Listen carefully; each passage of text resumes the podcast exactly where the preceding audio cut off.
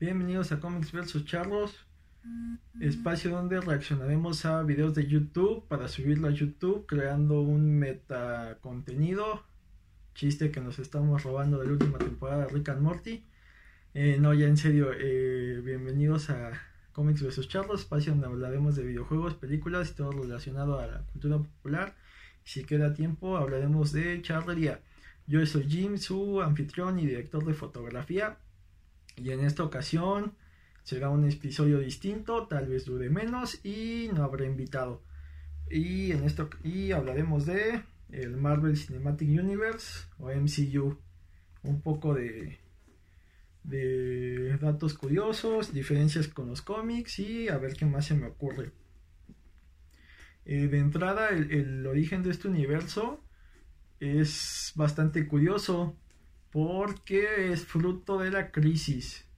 Eh, las licencias más importantes de Marvel eran los Cuatro Fantásticos, los X-Men y Spider-Man. Pero durante los noventas, eh, con, el nacimiento del Internet y, de, el auge de varios medios, eh, los cómics cada vez se consumían menos. Entonces, tanto Marvel como DC, como otras compañías empezaron a tener problemas económicos. Entonces la solución de, Marvel fue vender sus derechos de, algunos personajes para los medios eh, audiovisuales. Eh, Spider-Man eh, fue a dar a Sony, los Cuatro Fantásticos y los X-Men fueron a dar a Fox.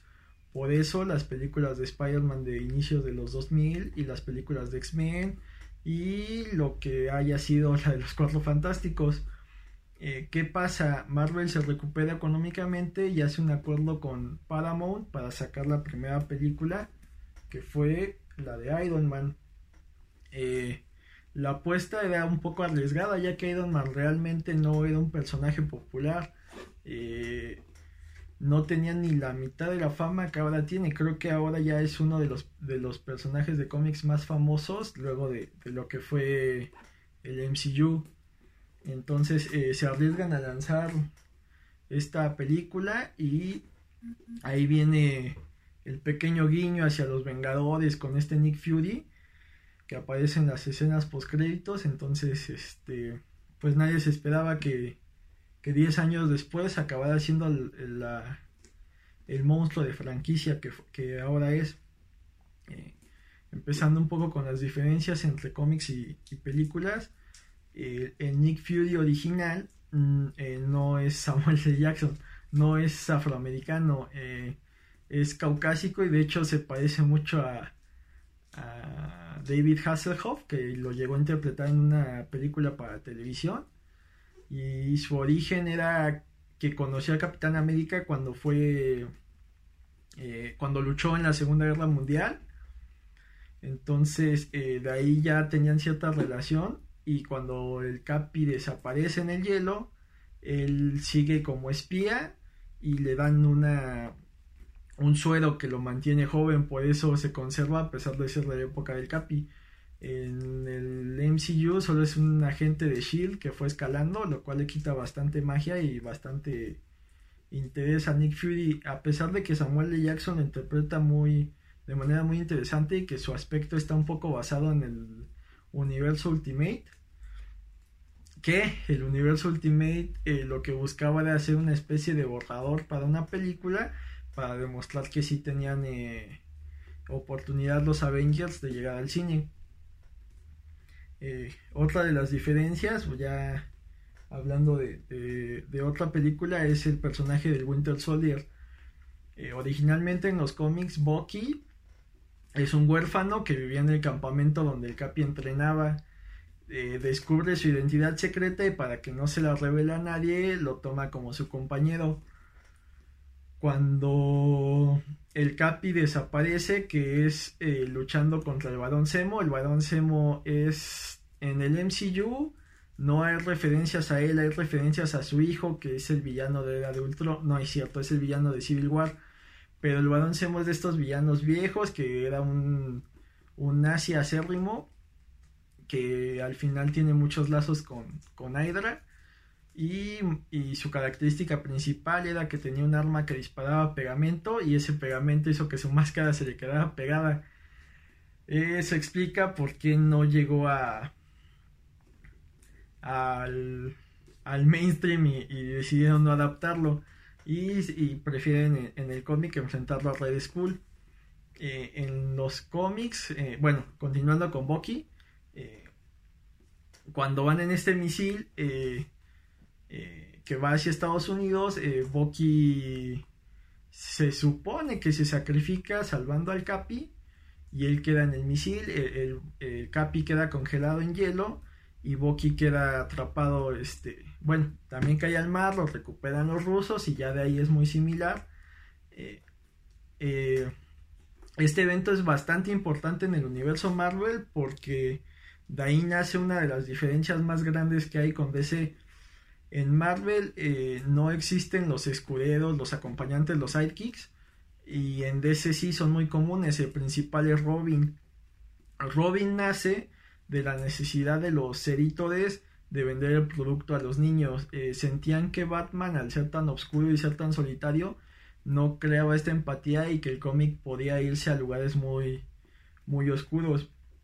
Pueden introducen a Robin para, para aligerar el tono de las aventuras y aparte eh, te dan esta idea de que podías acompañar a Batman ya que el ideal de Batman era imposible pero cualquiera podía ser su compañero cualquiera podía ser Robin entonces eso es un poco lo que buscaban en Marvel eh, el hecho de que Bucky haya eh, haya muerto al menos es lo que todo el mundo pensaba es lo que hace que ningún héroe quiera arriesgar a un menor a, a estos peligros entonces ahí es uno de los de las principales diferencias entre ambas editoriales. Eh, otra de las diferencias es que Red Skull no era un agente que recibió también los los poderes del Capi, sino que solo era muy malvado y, principalmente eran este casos ahí o eh, no casos, más bien eran planes muy elaborados para, para acabar con, con el Capitán América. Eh, otra de las diferencias está en Avengers, en la primera película, que los Vengadores originales son, eh, son eh, Iron Man, Thor, Hulk, la avispa y el hombre hormiga. No los que introducen en el MCU, que son el Capi, Iron Man, Thor, eh, la Viuda Negra, eh, Ojo de Halcón y Hulk. Eh, ¿Cómo nacen los Vengadores en el cómic? Loki hace un plan para engañar a Thor para que se enfrente a Hulk.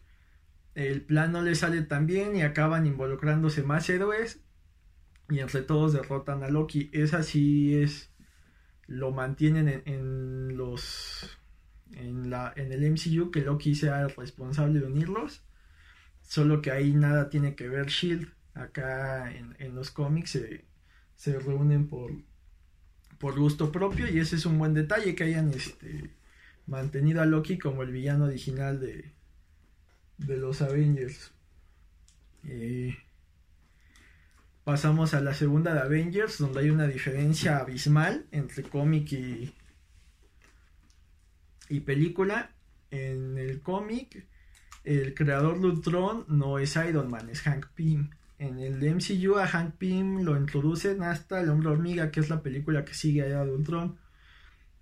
En, la versión original, eh, Ultron está basado en los patrones cerebrales de Hank Pym y lo crea luego de un suceso que es muy polémico en los cómics. Eh, Hank Pym tiene ciertos ataques de ira causados por los por las partículas PIM y como cierta adicción. Entonces eh, discute con Wasp y la golpea. Los Avengers al enterarse de esto la lo corren a, a, Hank Pym. Entonces Hank Pym eh, se obsesiona con, con crear una amenaza que solo él pueda derrotar para luego que los Avengers lo vuelvan a aceptar. El plan le sale mal, lo acaba venciendo la avispa, él lo expulsa y bueno, Eh, Ultron, digamos que era de estos villanos muy viejos que aparecían un número y luego no se sabía si iba a volver a aparecer o no. ¿Qué pasa con Ultron? Empieza a evolucionar en una relación muy extraña donde eh, al estar basado en, Hank Pym lo ve como su padre.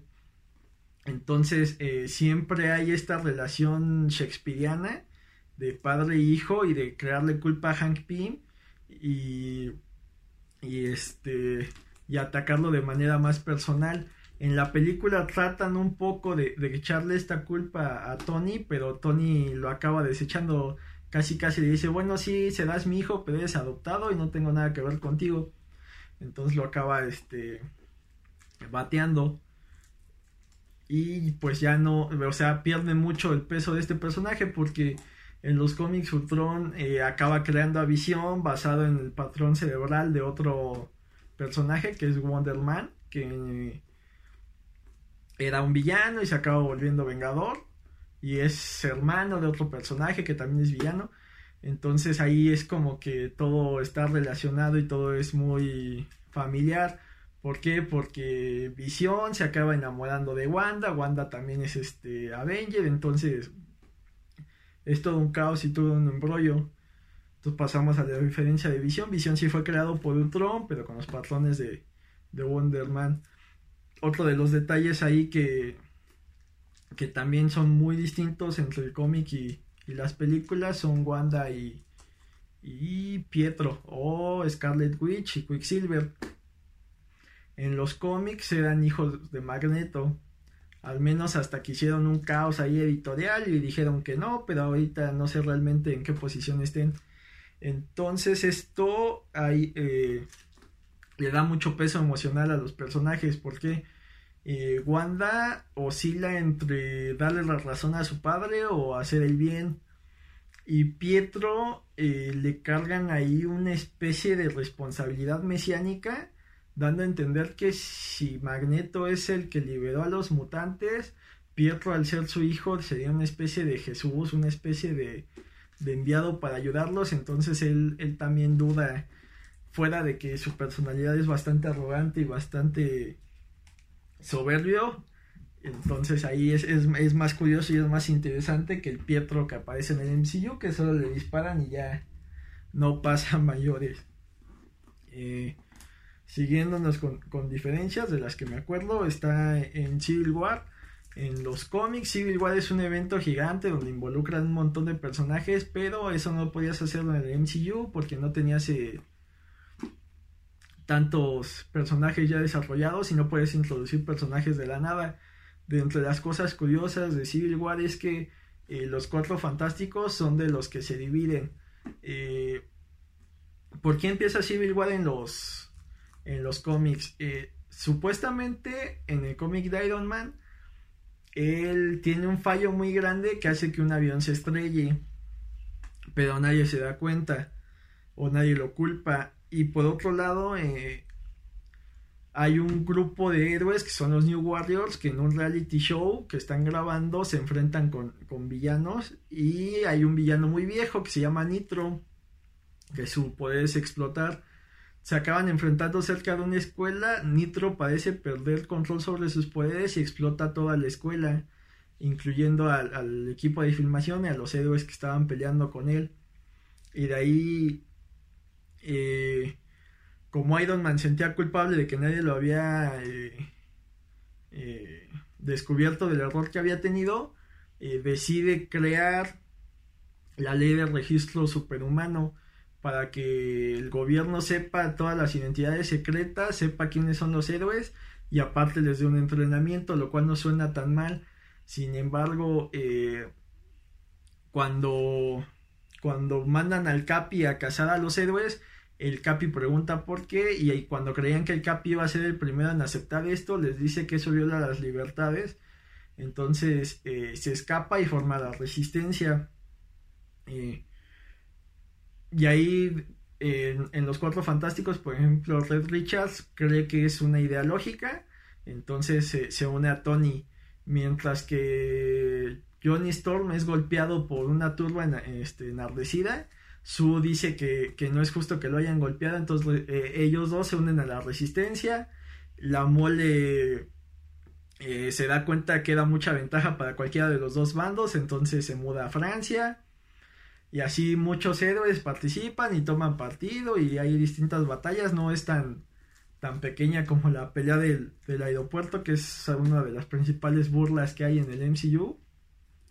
Y aparte no termina con con este el Capi huyendo y, Tony eh, quedándose golpeado. En, los cómics, eh, el Capitán América vence a Iron Man y ya cuando lo está sometiendo se da cuenta que la gente no, no acepta este hecho.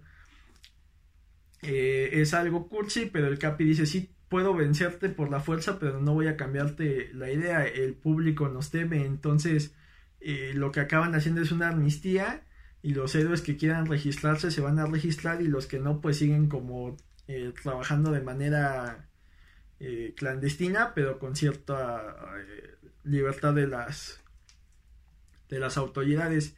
Y ahí se introduce a Spider-Man en el MCU ¿Cuál es su papel en Civil War? ya para esas alturas Spider-Man ya lleva años siendo Spider-Man. Ya sucedió donde Joan Stacy muere que es que bueno, para los que solo han visto las películas, pasa en Amazing Spider-Man 2, aunque no tenga relación con el MCU, es una historia similar.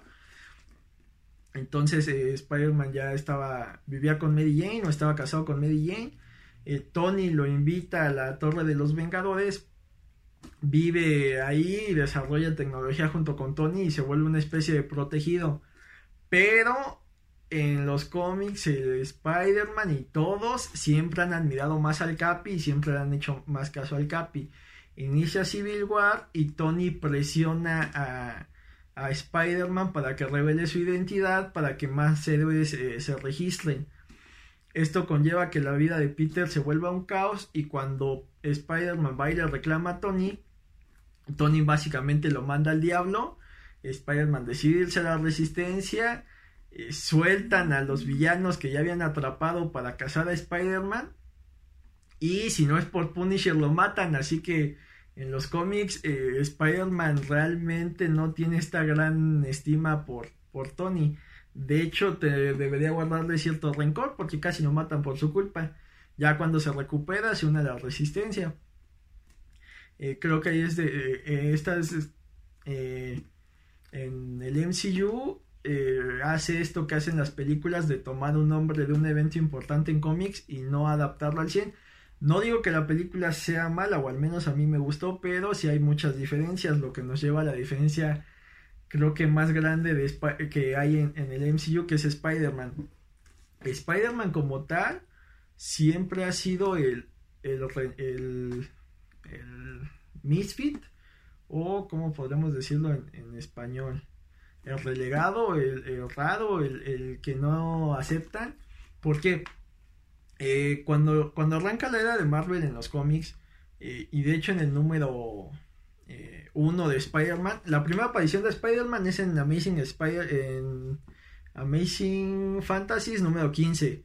Y Spider-Man número 1 ya existe este personaje y va con los cuatro fantásticos a pedirles trabajo, se enfrentan y al final eh, el malentendido se aclara dándole, eh, diciéndole a Spider-Man que ellos no, no, pagan un sueldo. Entonces Spider-Man estaba buscando con los cuatro fantásticos eh, seguir ayudando a gente como la lección de con un gran poder lleva una gran responsabilidad, pero a la vez pues tener un, dinero extra para ayudar a tía May.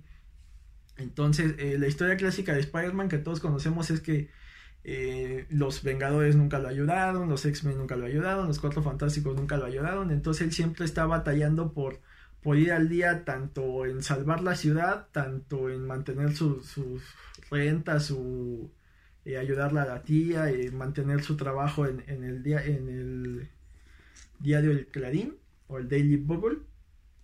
Entonces acá en, en el MCU lo vuelves una especie de de secuaz de, de Iron Man.